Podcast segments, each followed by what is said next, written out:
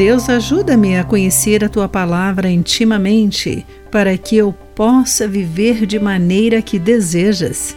Olá, querido amigo do Pão Diário. Seja bem-vindo à nossa mensagem do dia.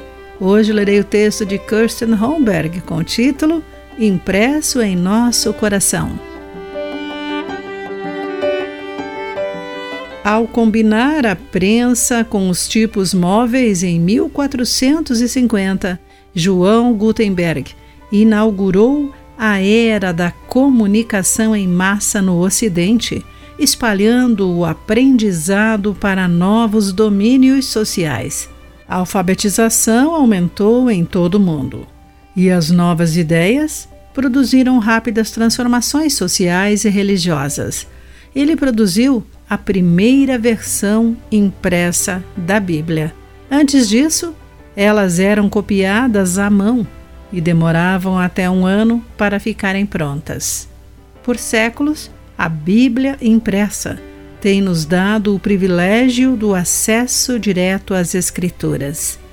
Embora também tenhamos as versões eletrônicas disponíveis, muitos de nós temos a Bíblia física em nossas mãos, por causa da invenção de Gutenberg.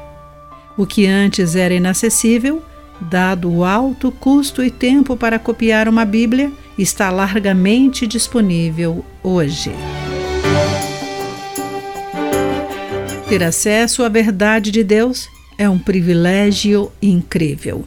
O autor de Provérbios indica que devemos tratar as instruções divinas nas Escrituras como algo a ser valorizado, como a menina de seus olhos, de acordo com Provérbios capítulo 7, versículo 2, e escrever as suas palavras de sabedoria no fundo do coração.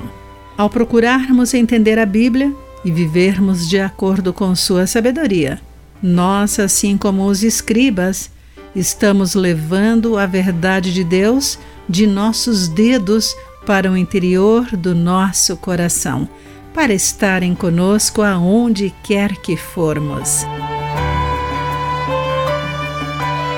Querido amigo, as Escrituras guardadas em seu coração o beneficiam? É possível internalizar ainda mais a sabedoria divina?